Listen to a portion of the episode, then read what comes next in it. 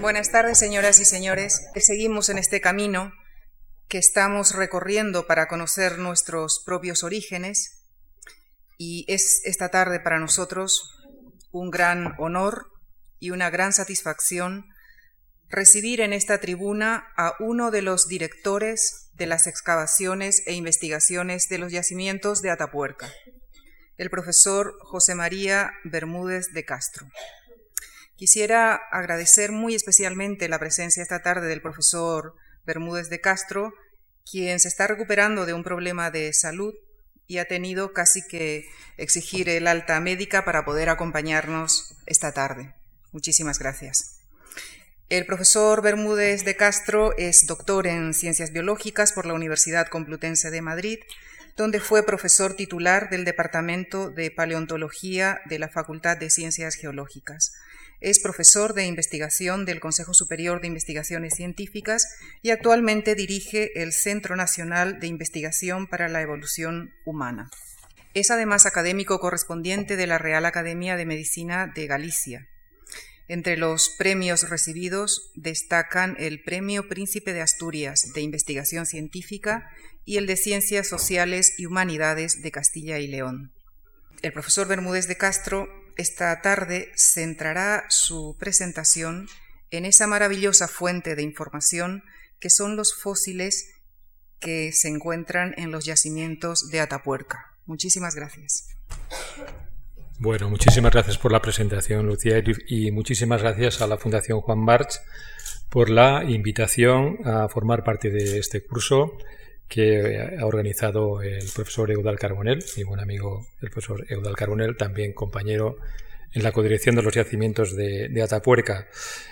Efectivamente, como, ha dicho Lucía, pues quería ah, hablar de, estos maravillosos yacimientos que tenemos la inmensa fortuna de tener en España. Eh, la verdad es que gracias a ellos mm, se descubren luego veremos alguna imagen de, ese descubrimiento el año 1976 y desde entonces han pasado ya pues muchos años, más de 30 años, han hecho este yacimiento que eh, ahora mismo España se encuentre entre los, los países punteros en evolución humana.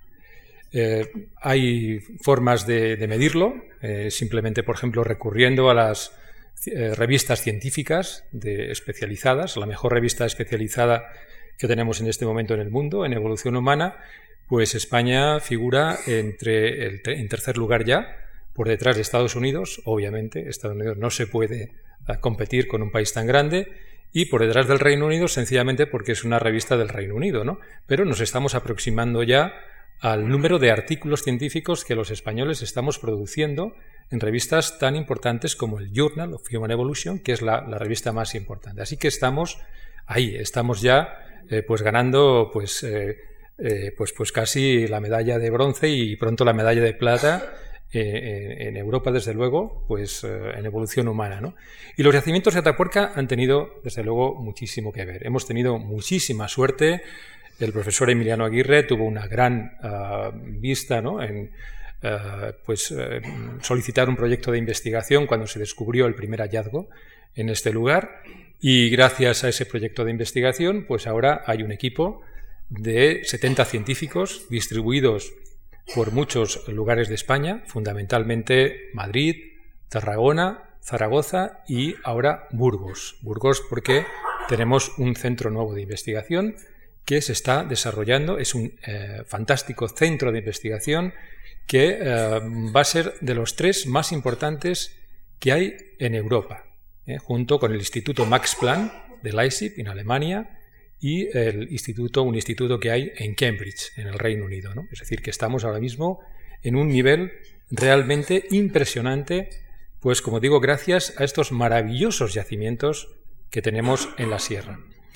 En este momento trabajamos en unos siete yacimientos aproximadamente, hay algunos más que no están en esta, en esta imagen, y solamente con lo que tenemos en este momento en marcha, como la cima del elefante, la gran dolina, la galería, etc., podríamos estar trabajando fácilmente entre 40 y 50 años, solamente con esto.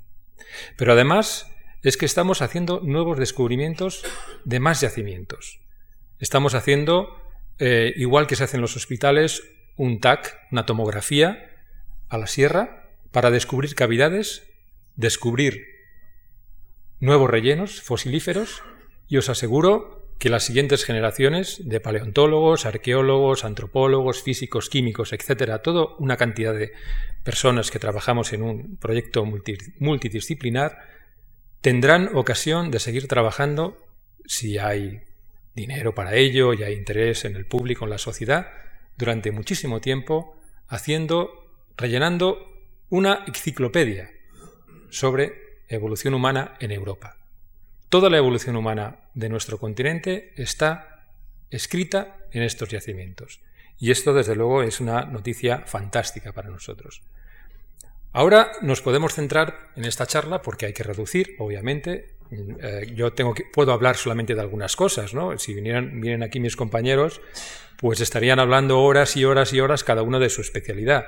Yo hablaré de los homínidos porque es mi, especialidad, lo que mejor conozco, ¿no? Decía que hay tres yacimientos que en este momento eh, nos están dando grandísimas satisfacciones.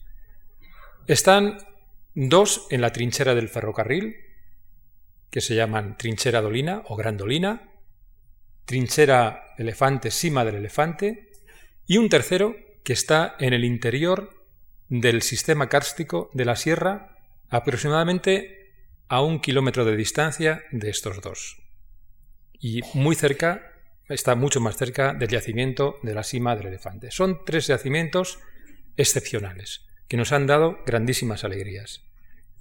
Es el presente, el futuro ya veremos. La cima de los huesos es el yacimiento que dio origen a este gran proyecto.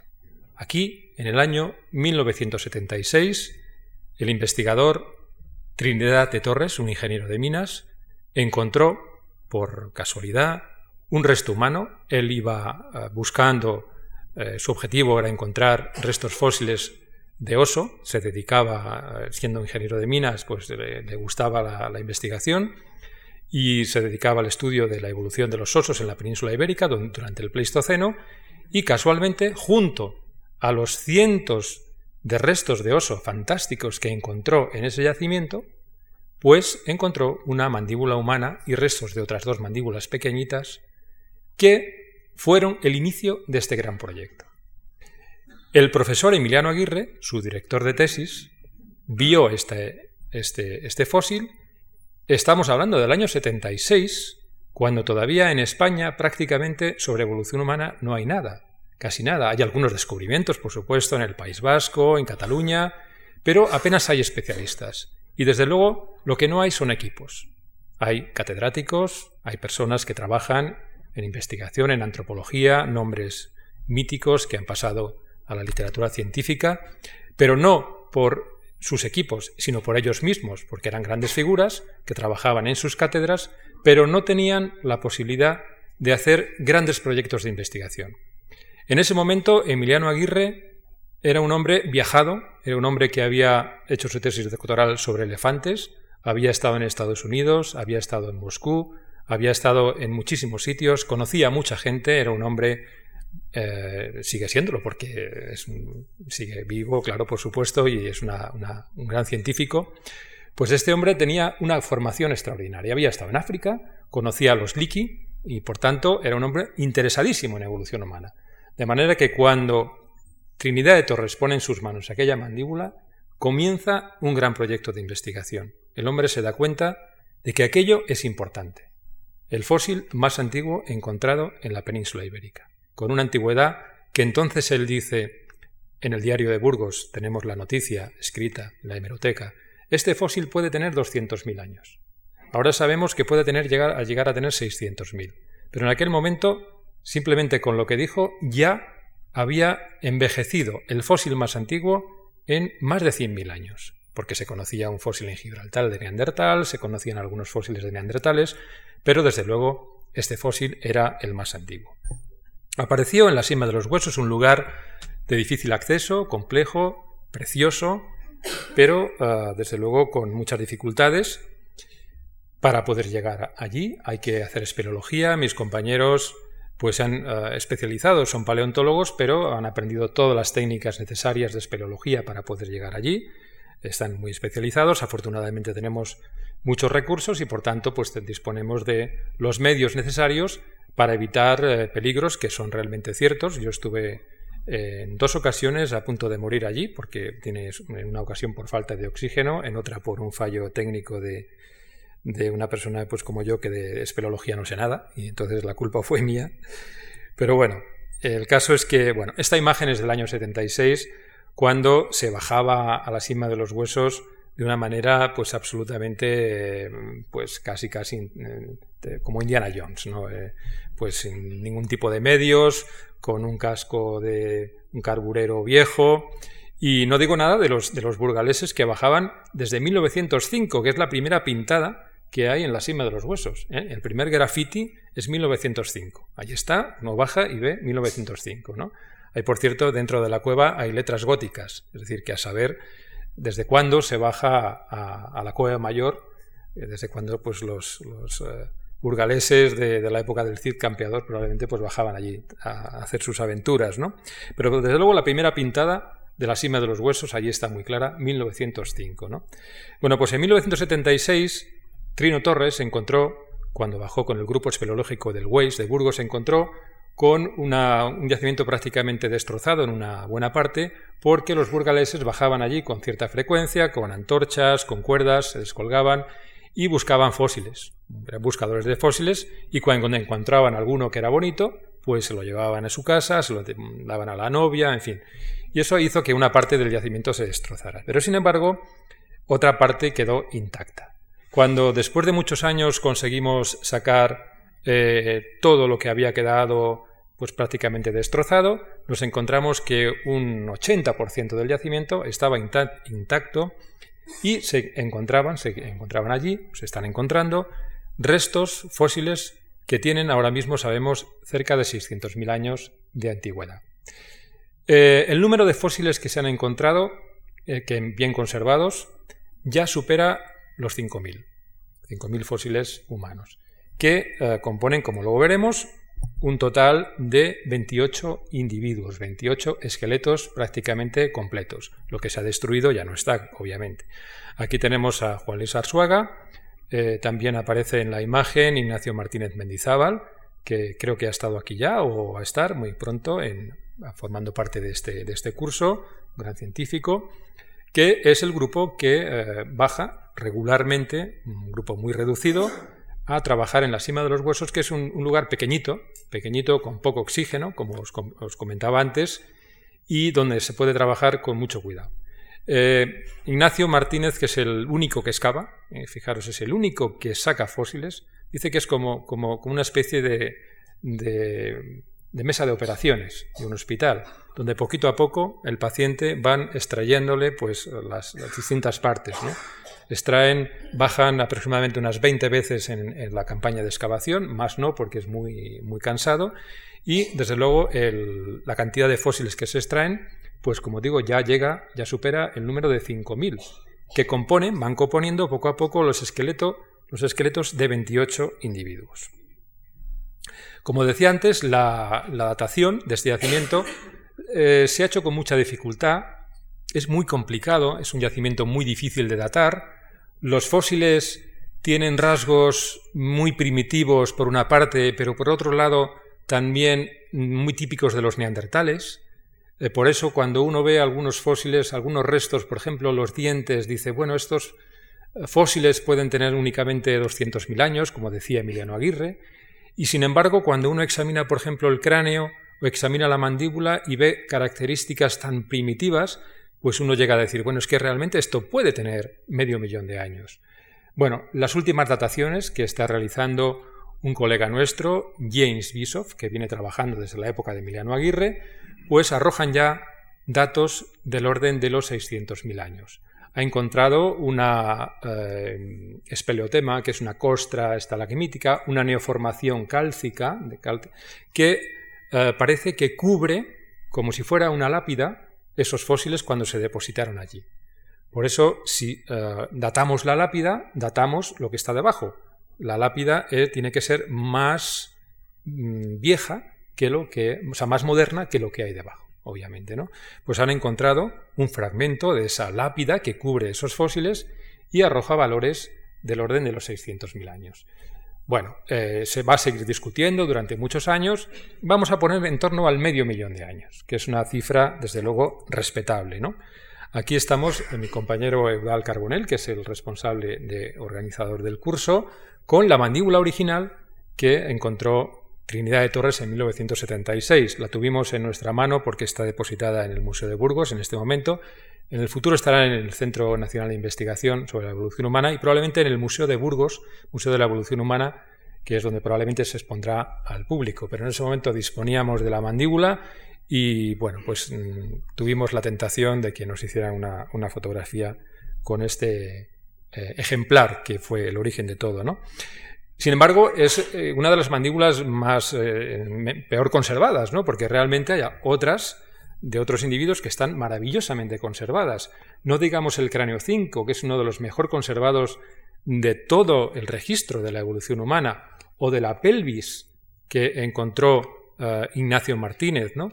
que es la más completa que jamás se ha encontrado y que nos ha dado muchísimas pistas, por ejemplo, para conocer el parto, ¿eh? la eh, facilidad para, la, para, para el parto que podía haber en esa época, desde luego mucho mayor que en la actualidad, porque los diámetros del canal del parto son mucho mayores que, que, en la actualidad, y por eso si los niños nacían con una cabecita entonces más pequeña, eh, hace medio millón de años, el parto probablemente era bastante más sencillo que lo es en la actualidad, algo que nos parecerá a todos muy lógico, ¿no? Porque en ese momento pues no había hospitales ni había los medios técnicos para poder dar a luz con facilidad.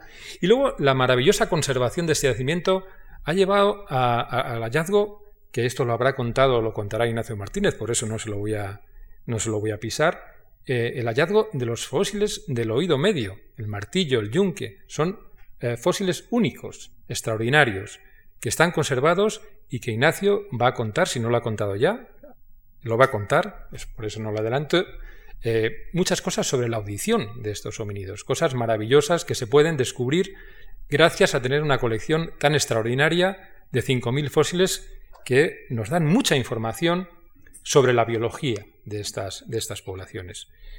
Me voy a centrar en una cuestión porque todo el mundo siempre pregunta por esto, ¿no? ¿Por qué la cima de los huesos? ¿Por qué 5.000 restos fósiles humanos en este lugar. ¿no? Se han propuesto muchas hipótesis.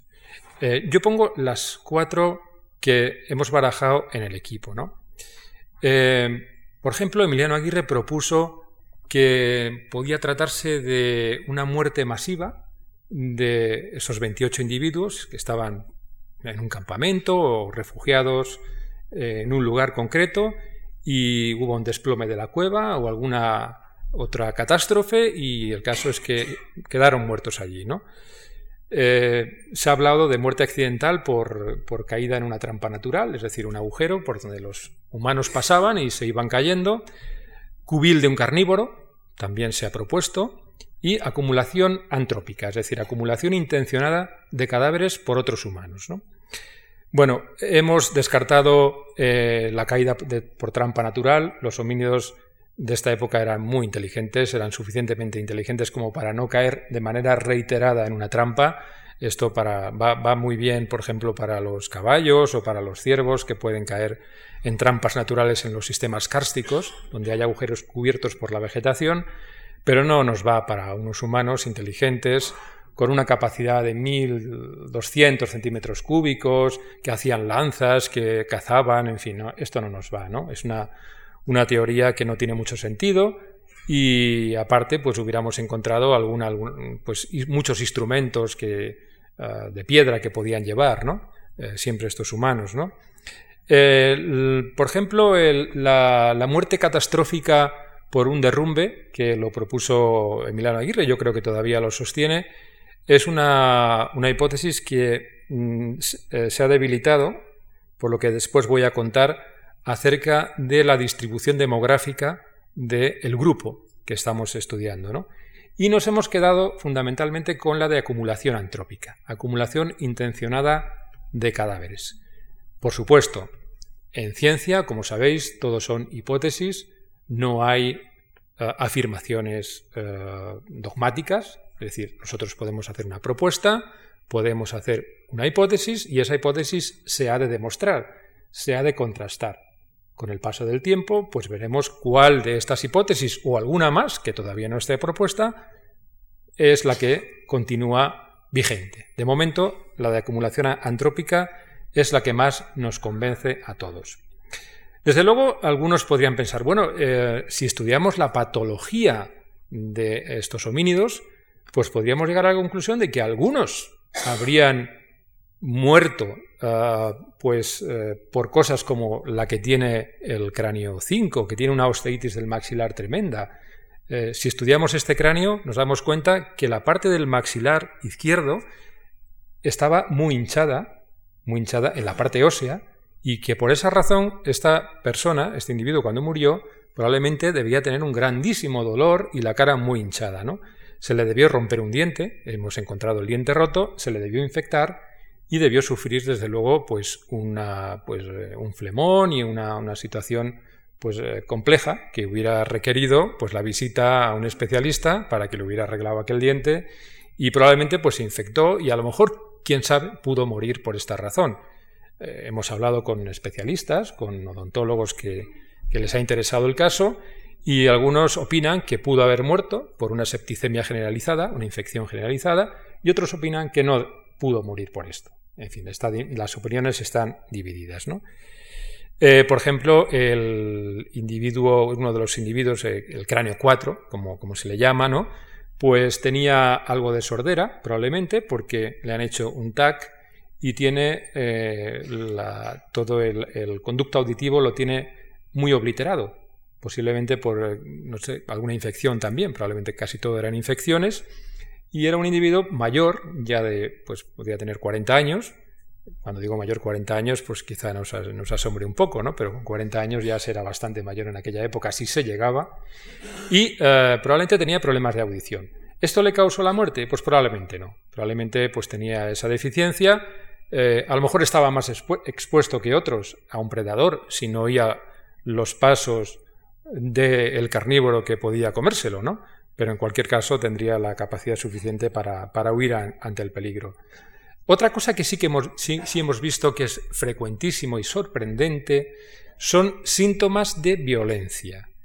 Golpes, probablemente intencionados, como se puede yo creo que fácilmente probar, en el cráneo. El cráneo de estas poblaciones es muy grueso, tiene una cortical muy gruesa, tremendamente gruesa, y prácticamente todos los cráneos presentan abolladuras, ¿eh? es la palabra más coloquial que puedo utilizar, en el cráneo, en la parte externa, que curaron.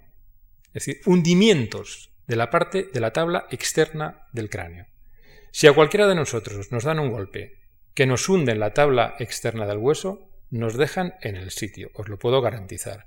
Pero estas poblaciones, estos individuos, tenían un cráneo que podía medir en espesor hasta unos 13, 14, 15 milímetros de grosor, prácticamente hasta dos veces o tres nuestro cráneo. Tenían verdaderamente una coraza que les protegía el cerebro. De esa manera, cuando uno ve el cráneo, dice, bueno, aquí cabe un cerebro muy grande, ¿no? Pero sin embargo, cuando se hace la prueba correspondiente, echando por ejemplo semillas o echando algún, alguna sustancia o se hace un TAC, por ejemplo, nos sorprende que el cráneo, que el cerebro sea tan pequeño, 1100 centímetros cúbicos en el caso del cráneo 5, cuando tiene realmente un ah, cráneo muy grande, ¿no? Lo que ocurre es que la tabla del hueso es tan grueso que ocupa mucho espacio, ¿no? Y es muy curioso, por ejemplo, que eh, en casi todos ellos hay golpes, hundimientos en la ceja izquierda. Está hundida la ceja izquierda. Es decir, da la impresión de que se han golpeado entre ellos y claro, cuando te pegan con la mano derecha, donde te dan es en, en el lado izquierdo. Esto es lo que suele ocurrir, ¿no? Y es curioso que todos ellos tengan esos golpes. En el caso del cráneo 5, por supuesto, tiene su abolladura en esa zona y curada. Se le curó, sin mayor problema. En cambio, hay un adolescente de unos quizá 14, 15, 16 años que debió quedar más afectado o estaba en proceso de curación. Desde luego, cuando uno observa el hueso, se ve que está, tiene mucha, mucha porosidad indicio de que ese hueso se está, está eh, en proceso de regeneración. O sea que posiblemente este chico o esta chica también recibió su correspondiente golpe en la ceja izquierda y eh, posiblemente hubiera terminado curándose si no hubiera fallecido, si no hubiera, si no hubiera muerto, ¿no? Y así todos, pues prácticamente todos con, con, esos golpes, y desde luego esos golpes aparecen siempre no en la base del cráneo, que, es, que no está expuesta, aparece en las zonas donde hay exposición, en los parietales, en la ceja, en la parte posterior, generalmente más bien en los parietales y en la ceja. Son cosas curiosas, ¿no? Esta es la foto del retrato de familia que hizo Mauricio Antón hace algunos años, utilizando la información que le fuimos proporcionando poco a poco sobre la edad de muerte, posible edad de muerte, y sexo, no siempre, de los individuos. Hombre, desde luego en este retrato de familia hay algo de invención también, porque no tenía todos los datos, Mauricio, y por esa razón, pues, eh, bueno, pero quedó un, desde luego, una composición demográfica que ahora la vamos a analizar. Vamos a ver qué eh, individuos, qué edades tenemos de muerte, ¿no? ¿Cómo podemos llegar a conocer la edad de muerte? Pues utilizando los dientes, ¿eh? que como decía en la charla anterior, es lo que más disponemos, lo que más tenemos a nuestra disposición en el registro fósil y nos va a ayudar en muchísimas cosas, pero una de ellas es la edad de muerte. Si nosotros, por ejemplo, examinamos la boca de cualquiera de nuestros hijos pequeños, veremos cómo sus dientes están desarrollándose. Si le hacemos una radiografía, pues veremos cómo a lo mejor pues la muela de los 6 años o la muela de los 12 se está formando, tiene algunas piezas que están saliendo y cualquier especialista te dirá, este niño o esta niña tiene aproximadamente unos 7 años, porque se le ha caído tal diente de leche, porque tal, es fácil llegar a determinar la edad sabiendo, conociendo el desarrollo dental. Hemos demostrado también, como explicaba anteriormente en otra charla, que el desarrollo dental de estas poblaciones se parece bastante al nuestro. Hace medio millón de años el desarrollo dental, el modelo, el patrón, se parecía bastante al nuestro. Por eso podemos aplicar con cierta reserva el desarrollo que conocemos de las poblaciones actuales para estas poblaciones. Así, podemos decir que el homínido 18, número 18 de esta colección, pues debió morir pues cuando tenía aproximadamente pues unos 12, 13 años, por ejemplo, ¿no? Bien, ya tenemos una edad, ¿no? Bien, esto utilizando, como digo, el patrón de desarrollo dental. Mirad, lo voy a explicar, que merece la pena que me detenga un poquito en esto. Aquí tenemos el patrón de desarrollo dental, dibujado muy bonito por Mauricio Antón precisamente, de los humanos actuales, es decir, de nosotros. Y aquí tenemos el patrón de desarrollo dental de chimpancés y gorilas. Es distinto, la escala es diferente, por supuesto. Ellos terminan su desarrollo hacia los 12 años, 13 años, nosotros lo terminamos hacia los 18, 20, y fijaros cómo hay diferencias en cuanto a los tiempos de formación de la corona, de la raíz, del tiempo de erupción. Fijaros la diferencia entre los tres molares, que es muy clara, ¿no? Como en gorilas y chimpancés se superponen las tres piezas, en cambio en nosotros están más distanciadas, porque tenemos un desarrollo más largo, crecimiento mucho más prolongado.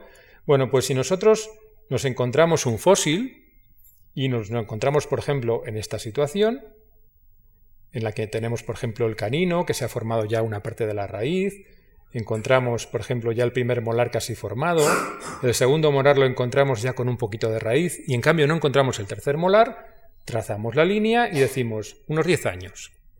Es sencillo, es bastante fácil, ¿no? Bueno, aproximadamente, ¿no? Bueno, pues con esta sencilla, con este sencillo método podemos determinar la edad de muerte de algunos de los humanos de la cima de los huesos, de los individuos encontrados. ¿Qué ocurre cuando ya el desarrollo ha terminado? Pues utilizamos lo que tenemos a nuestra disposición, de nuevo los dientes, y utilizamos el desgaste dental. Y me dirán ustedes, bueno, es que el desgaste dental es, puede ser muy variable, porque va a depender mucho de la dieta. Y tienen razón, efectivamente, si uno mastica sustancias muy duras, pues lo lógico es que los dientes se desgasten con mucha más rapidez.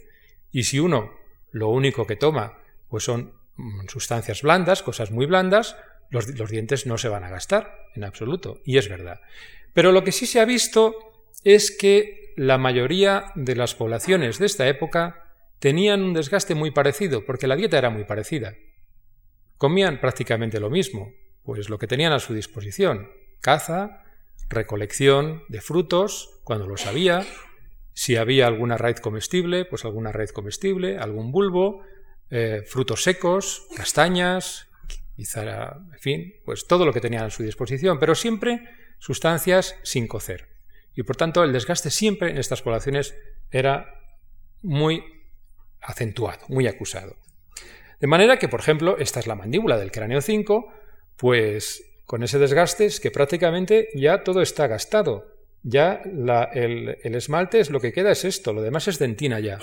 Prácticamente este individuo que todavía tenía las suturas craneales abiertas y que nos parece así, si no, si no hubiéramos los dientes nos parecería una persona muy joven, pues quizá tenía 35 años y sin embargo podéis ver cómo tenía los dientes gastados.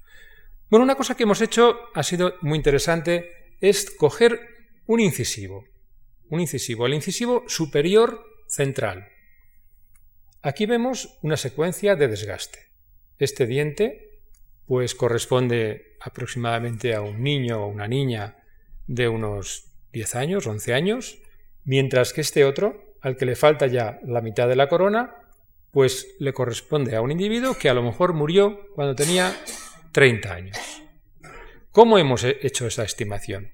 Pues lo que hemos hecho ha sido coger los dientes de los individuos adolescentes, de los que conocíamos previamente su edad, y hemos estimado su velocidad de desgaste dental. ¿Cuánto tarda en gastarse un diente en un adolescente? ¿Eh? Si tenemos ese dato, lo podemos aplicar después a los adultos. Esto se ha hecho ya en otras ocasiones, pero nunca se había hecho en paleontología humana porque no se tenían muestras tan importantes. Y hemos visto cosas muy curiosas, datos muy curiosos. Aproximadamente en estos incisivos se viene a gastar como la tercera parte de un milímetro por año de corona, aproximadamente. ¿eh? 0,348 y entre 0,276. Es, la, es, la, es la, variación, el rango de variación, con un promedio de unos 0,3 milímetros. Quiere decir que en tres años de vida una de estas personas se le gastaba un milímetro el incisivo. Puede parecer poco, pero si se hace una estimación y un cálculo, se puede averiguar fácilmente que hacia los 40 años ya no les quedaba con qué masticar. El diente se había agotado hacia los 40 años. A lo mejor podían masticar con las encías. De hecho, se encontró un cráneo en la República de Georgia, en el yacimiento de Manisi, que no tiene dientes y que es un caso extraordinario, excepcional, que nos confundió a todos, nos ha dejado a todos perplejos. Una persona de hace un millón setecientos mil años que vivió durante tres o cuatro meses sin un solo diente. Sin duda le ayudaron a sobrevivir. Pero bueno, en cualquier caso, desde luego, sí podemos por lo menos hacer una estimación de la edad de muerte, estimación. ¿eh? O sea, no quiero decir, por ejemplo, que si tenemos un diente yo vaya a decir, este señor o esta señora murió cuando tenía 35 años. Digo, murió cuando tenía entre 35 y 40. Y con eso ya no me voy a equivocar. Bien, pues teniendo, esta información, podemos hacer una distribución de la edad de muerte. ¿Qué nos encontramos? Bueno, entre 1 y 5 años tenemos nada más que un canino de leche. Nos hemos encontrado solo un canino de leche de un niño de unos 4 años. De aquí no hay nada. Y ya a partir de 11 años sí que nos encontramos muchos individuos. Hasta los 20 años, más del 60% de los individuos encontrados, identificados en ese conjunto de 5.000 restos humanos, tienen esa edad. Muy poquitos, cada vez menos, van teniendo menos edad, y de unos 35 y quizá algo más, pues tenemos 3. Es una distribución muy curiosa. Sorprende Dos cosas. Primero, que no tengamos niños. Sorprende que la mayoría sean adolescentes. Claro, por ejemplo, en la hipótesis del derrumbe que se propone, nos preguntamos, bueno, nos hemos encontrado casi todos adolescentes, ¿y los niños dónde quedaron?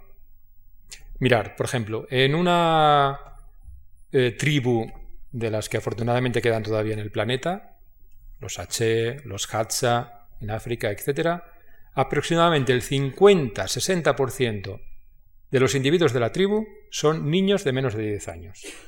Se puede hacer una estimación muy fácil, eso bueno, son datos que se conocen, están publicados, ¿no?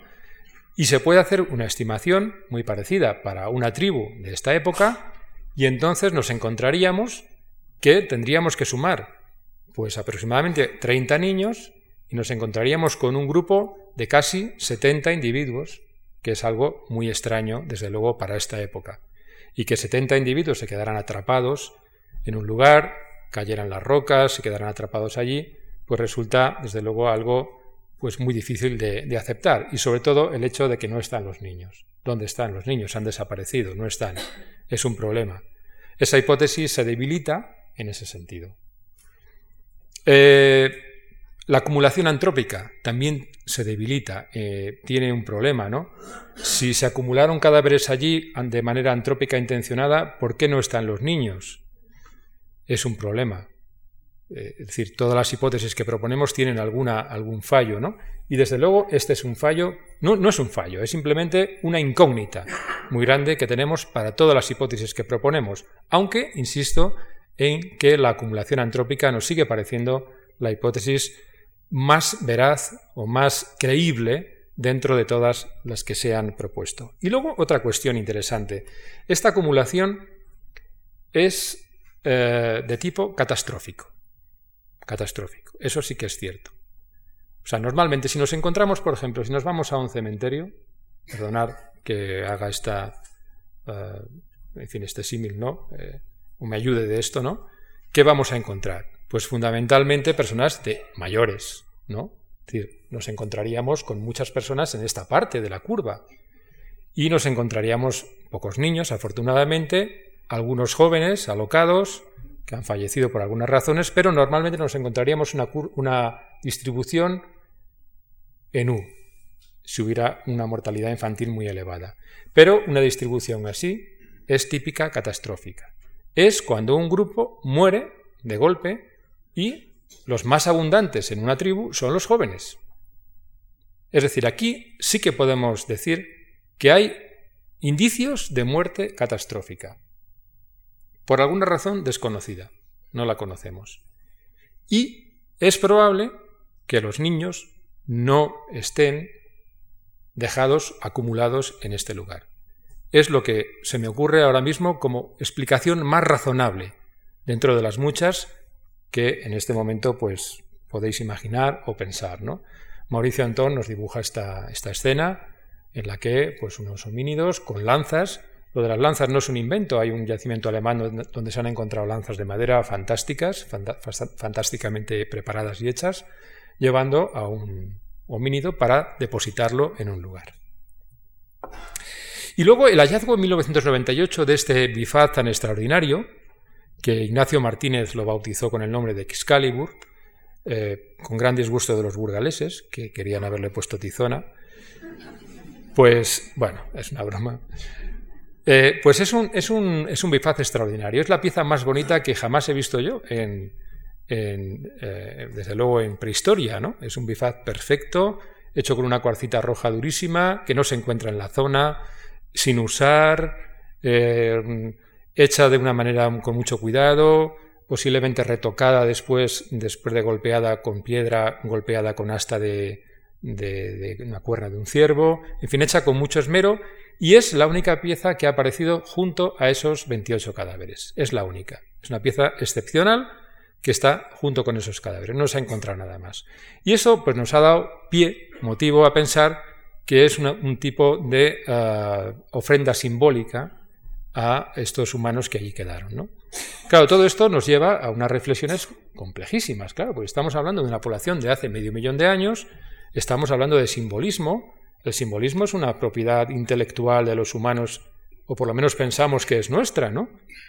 Mm, sin embargo, eh, también es cierto, antes me lo comentaba una persona al salir de la, de la otra charla, ¿Cuál es la diferencia que podemos tener nosotros con chimpancés? Pues obviamente, digo, pues mira, tenemos un cerebro tres veces más grande, con un neocórtex cerebral que es está muy desarrollado, con unas capacidades cognitivas que son extraordinarias, como la planificación, eh, eh, el mantenimiento de las ideas en la mente, etcétera, etcétera, etcétera, pero no quiere decir que eso sea exclusivo nuestro.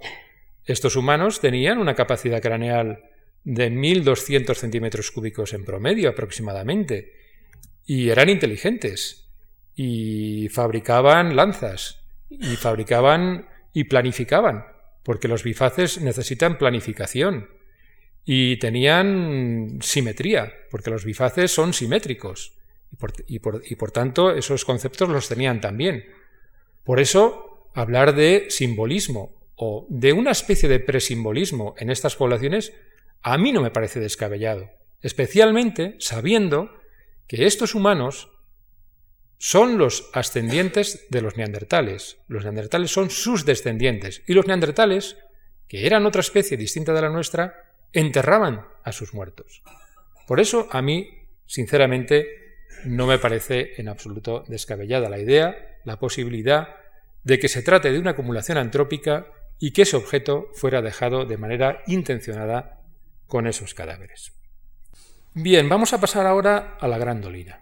Mm, por supuesto, eh, de la cima de los huesos podría estar hablando horas y horas, porque hay muchísimas cosas preciosas que contar. Pero hay que hablar de otras cosas también y nos vamos a la trinchera del ferrocarril, una obra de ingeniería de finales del siglo XIX, sin ningún sentido, una curva de un trazado de ferrocarril que no tiene ningún sentido, que nadie se explica por qué se hizo, que los que hayáis estado allí pues os daréis cuenta que es una, una obra que probablemente se utilizó como cantera y sirvió pues para lo que sirviera. Nadie se lo explica, no importa. Esa historia espero que algún día la podáis leer o si habéis estado por allí os lo habrán contado, pero el caso es que a la ciencia le vino maravillosamente bien, porque al cortar la sierra se cortaron cuevas y se cortaron cuevas rellenas con yacimientos fosilíferos, y, entre ellos la Gran Dolina y la cima del elefante, aparte de la galería y otros eh, rellenos que todavía no se han estudiado. La Gran Dolina es un yacimiento maravilloso. Tiene 20 metros de espesor o de profundidad, porque si eh, no estuviera hecha la trinchera, lo veríamos en profundidad. Ahora lo podemos ver, vemos aquí a tres personas, esta foto es antiquísima, pero no me importa, la pongo siempre porque se ve a tres personas que sirven de escala gráfica para ver la altura del yacimiento de la Grandolina. En este yacimiento se han eh, descrito hasta 18-19 niveles geológicos distintos que corresponden a 19 momentos del Pleistoceno diferentes. Es decir, que cada uno de esos 19 niveles se depositó en un momento distinto que va desde hace un millón de años hasta hace 200.000 años. Eso se sabe muy bien porque hay muchísimas dataciones cada vez más en este yacimiento. Hay mucha gente que está viniendo a datar. Y precisamente en el Centro de Investigación de Burgos se está creando un, eh, laboratorio que va a ser el más importante de Europa en cuanto a dataciones. Vamos a tener cinco técnicas de datación, vamos a traer a los mejores especialistas y vamos a datar no solamente Atapuerca, sino los yacimientos europeos. Y el nivel 6 está muy bien datado.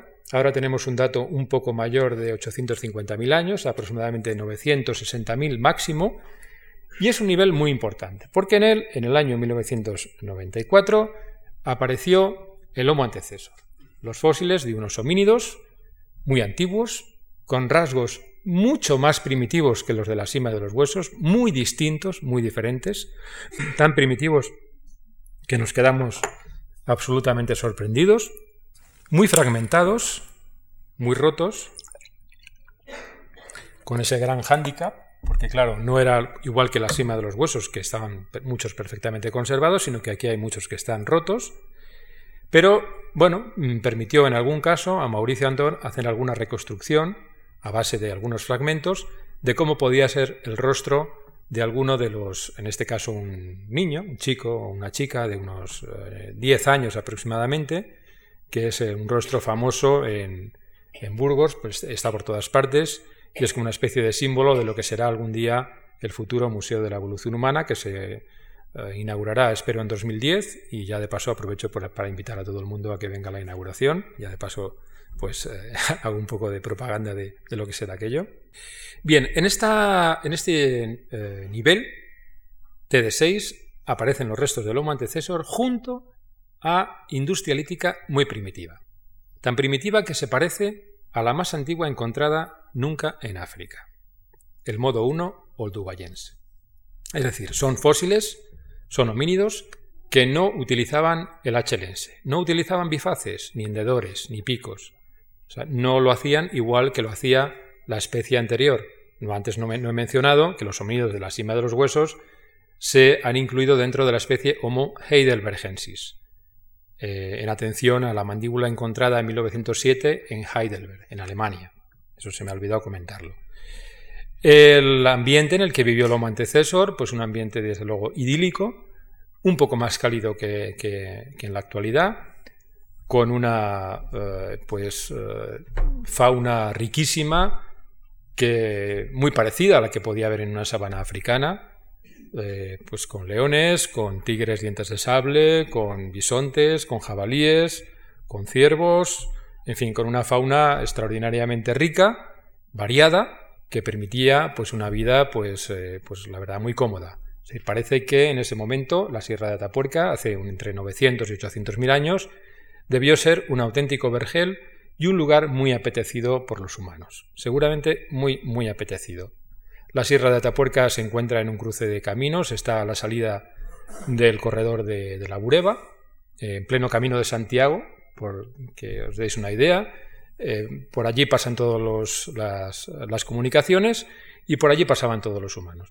Pero probablemente encontraban en aquel lugar el sitio ideal para quedarse, eh, porque había caza, había agua en abundancia, Burgos es, eh, pletórico en agua, sobra el agua por todas partes, esa zona, había cuevas donde poder refugiarse, en fin, había prácticamente de todo, era el paraíso realmente para estos humanos.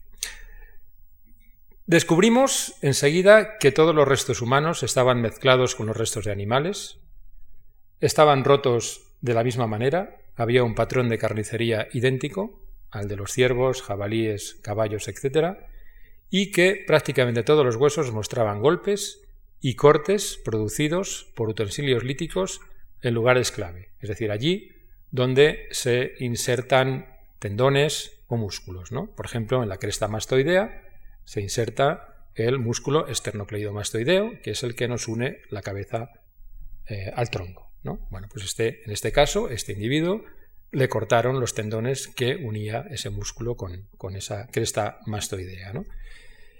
Eh, incluso hemos visto marcas de corte en falanges pequeñitas, ¿no? Esta falange de pie que mide apenas un centímetro, ¿no? Después de mucho estudiar, de investigar, eh, todos estos restos humanos, la conclusión a la que llegaron mis compañeros que trabajaron en este tema, que es la misma conclusión a la que llega cualquier investigador que haya hecho este, este trabajo, es que esos humanos fueron tratados igual que los animales. Y por tanto estamos hablando de canibalismo. Y un canibalismo que no es ritual. Estamos hablando de una especie como antecesor que ahora veremos después al final que pudo vivir en Europa hace más de un millón de años, en el que ahí sí que ya no, puedo, no podemos afirmar que podían tener rituales, ahí ya sí que estamos hablando de una especie muy primitiva, y por tanto empezamos a hablar de canibalismo gastronómico. Empezamos a hablar de comer humanos para máximo aprovechamiento. Igual que se comían a un jabalí y lo aprovechaban al máximo, se podían comer a un humano y lo aprovechaban al máximo. Ahora veremos que hemos avanzado un poquito en este tema. ¿no? Canibalismo gastronómico, Mauricio Andón nos dibuja a estos humanos comiéndose a otros humanos con una gran naturalidad, sin ningún tipo de, eh, estrés mental, es decir, no hay un ritual, no hay una no hay eh, pues esa idea me estoy comiendo a otro humano y tengo ese problema moral, no, absolutamente ninguno. ¿no? Hemos seguido trabajando en este nivel muy pocos metros cuadrados, porque en realidad esos primeros humanos aparecieron en un sondeo y hemos hecho otro sondeo aprovechando un, saliente del yacimiento que había que limpiar, pues estamos excavando otros 8 o 10 metros cuadrados para tener más información y hemos hecho un descubrimiento interesante. Cuando pensábamos que solamente se trataba de un único nivel, que llamamos Aurora, en honor de una compañera nuestra arqueóloga, la más veterana del equipo, resulta que hay siete niveles, de los cuales tres, que sepamos al menos, tienen homínidos y en esos tres hay canibalismo. O sea, corresponden a tres momentos de tiempo distintos en los que se infiere canibalismo. Por tanto, ya no estamos hablando de un evento, no estamos diciendo, hubo canibalismo en un momento determinado. Estamos hablando de un canibalismo repetitivo en el tiempo. Y otra cuestión, igual que antes, la demografía. ¿Qué, estamos encontrando? Por el, por el, momento tenemos 11 individuos identificados con el último de este año. 11. Y de esos 11, casi todos son niños. Aquí sí, aquí hay niños. De 3, 4 años, 5 años, 11, etc. Algún adolescente y algún adulto quizá de no más de 15 años. De menos no. De menos no porque es que no se van a encontrar. Si hay un canibalismo de un niño, y perdonar también la expresión tan bestia, ¿no? de un año, no queda nada, prácticamente nada. Se lo hubieran comido por completo. Encontramos de tres años, que ahí sí, ahí ya los huesos tienen cierta consistencia y se pueden conservar. Es decir, es un canibalismo repetitivo y además infantil. Fijaros lo curioso, fijaros lo curioso del caso, a dónde estamos llegando. Los chimpancés, en algunos casos, practican el canibalismo. Es muy raro. Lo llegan a practicar solamente cuando hay falta de recursos. Es decir, los chimpancés viven placenteramente si hay en el higos en el ecosistema hay árboles que producen frutos y demás, defienden su territorio, pero no hay ningún problema. No hay conflictos entre ellos, ¿no? Pero, ah, y si escasean los recursos, ¿qué ocurre? Pues esto, por ejemplo, Jane Goodall nos lo relata muy bien en su biografía. Cuando hay falta de recursos, los chimpancés compiten por el territorio. Y una de las cosas que practican es el infanticidio. Y además se comen a las crías del grupo rival. ¿Por qué lo hacen? Porque de esa manera van a dejar sus descendientes para la siguiente generación. Es decir, hay un canibalismo que se produce de manera puntual, pero se produce, y son los niños los afectados. Se los comen. Es decir, el Homo antecesor hacía algo muy parecido a lo que hacen los chimpancés. Fijaros a dónde estamos llegando con estas investigaciones. Rivalidad por el territorio. Igual que en la actualidad. Lo que pasa es que hoy día pues, nos matamos de otra manera. Pero fijaros, antes he hablado de violencia con el Homo heidelbergensis, esos golpes. Ahora estoy hablando de canibalismo. Fijaros a dónde estamos llegando con estas investigaciones, que empezaron siendo de unos locos soñadores que describíamos fósiles y ahora estamos entrando en filosofía. Estamos entrando en las entrañas, en la mente de unos humanos que vivieron hace mucho tiempo. Bueno, esta es una imagen que demuestra o muestra cómo es el estrato aurora y cómo bueno, pues vamos descubriendo distintos niveles, haciendo estudios muy finos, en fin. Y luego ya la, gran sorpresa de los últimos dos años, la cima del elefante, otro yacimiento que se encuentra apenas a unos 400 metros de distancia de la Gran Dolina, otro yacimiento muy prometedor, que investigarán probablemente nuestros nietos, porque nosotros solamente vamos a, excavar una parte de, esa, de, los niveles más bajos, que ya tenemos bien delimitado, pero queda pues muchísimo, ¿eh? aproximadamente desde aquí arriba, donde está el andamio, hasta aquí abajo hay otros 20 metros, y lo que estamos haciendo, hemos abierto una superficie que, os diría yo, de unos 20 metros cuadrados, y tenemos eh, otros 20 metros cuadrados que bueno, nos va a suponer hacer un pequeño puente para pasar por el, camino de la trinchera del ferrocarril, para poder excavar por debajo, y eso es lo máximo que vamos a aprovechar porque merece la pena, ya que en, 1900, en 2007 nos apareció un diente primero eh, de un homínido en un nivel que sabemos que tiene 1,3 millones de años y después finalmente nos apareció la mandíbula. La mandíbula que presentamos pues hace poquito tiempo en portada en esta revista tan importante y que, eh, bueno, ahora sí es el primer europeo. En Demanisi, yacimiento de la República de Georgia, como sabéis, un país que ha sido ah, noticia tristemente durante todo el mes de agosto, están los primeros euroasiáticos, con 1.700.000 años, y probablemente esta mandíbula corresponde a una población que se desplazó desde esa zona hacia el oeste, probablemente hace mucho tiempo. Quizá, aunque sabemos que esta mandíbula puede tener 1,3 millones de años, es muy posible que los primeros europeos vinieran muy pronto.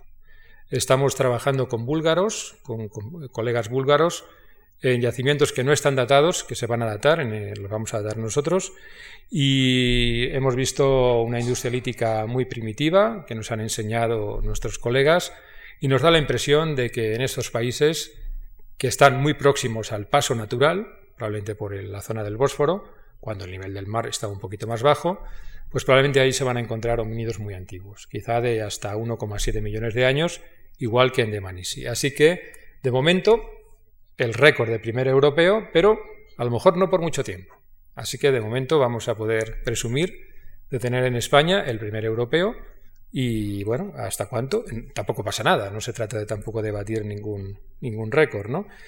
Es un fragmento de mandíbula nada más, se parece bastante a los fósiles de Demanisi, tienen aquí unos tubérculos muy marcados, un esbozo de mentón, es curioso, nosotros tenemos un mentón del que presumimos mucho, pues este mentón ya apareció hace dos millones de años, ya lo tenía el, los primeros representantes del género Homo ya tenían esbozo de mentón.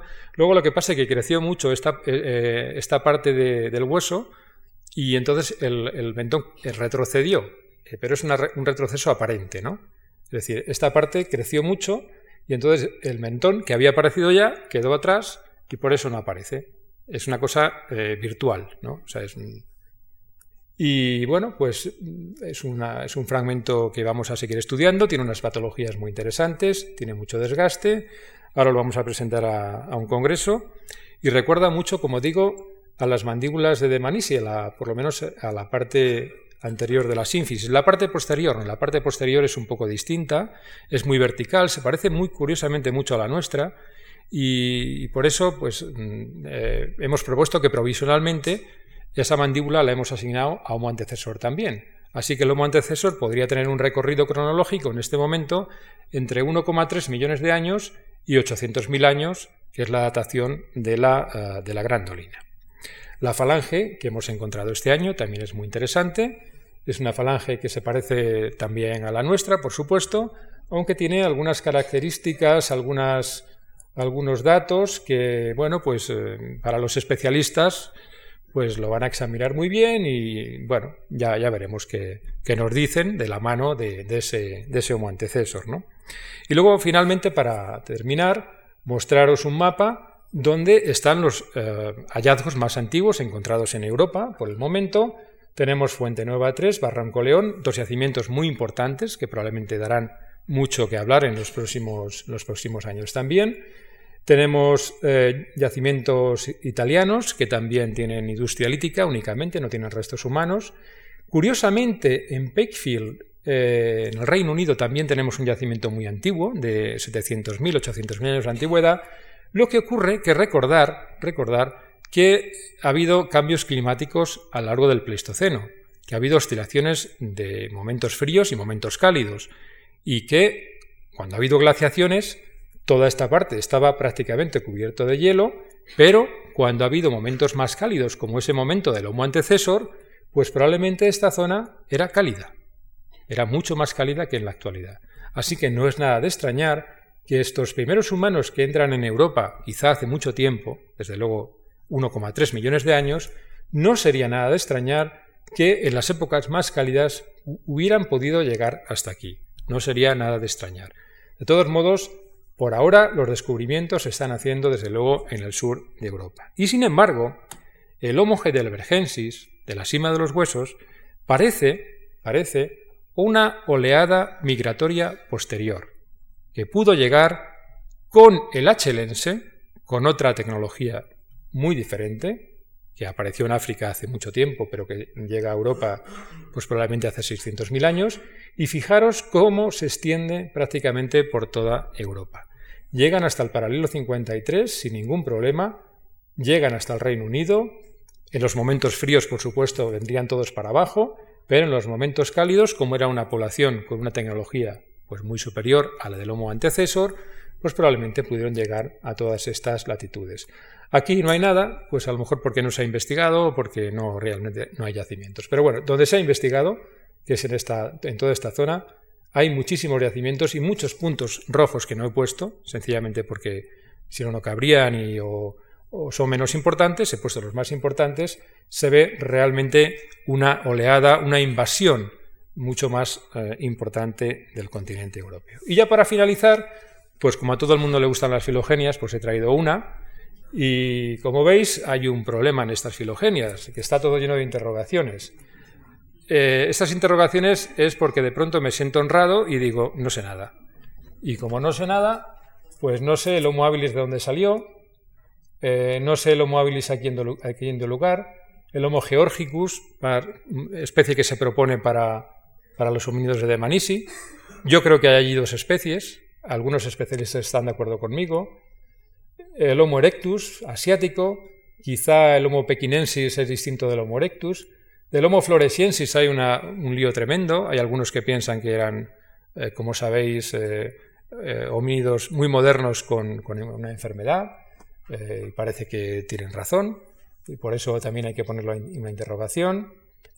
El Homo ergaster africano, algunos dicen que es el Homo erectus. Todo está muy complicado. En fin, las filogenias realmente son eh, propuestas, hipótesis que se hacen pues para ilustrar los museos, quedan muy bonitas, pero os aseguro que esto sí que es lo más hipotético que hay y que yo hago esta y mañana hago otra y vendrá otro compañero y pondrá otra y nadie se va a enterar de nada. Quedan preciosas, pero no sirven para mucho. Lo importante son las historias que podemos contar, bonitas, feas, canibalismos, violencia, amor, en fin, una serie de cuestiones bonitas que se pueden contar de los homínidos, que gracias a ellos estamos aquí y estamos escuchando esta charla y que, bueno, que espero que os haya gustado. Muchas gracias.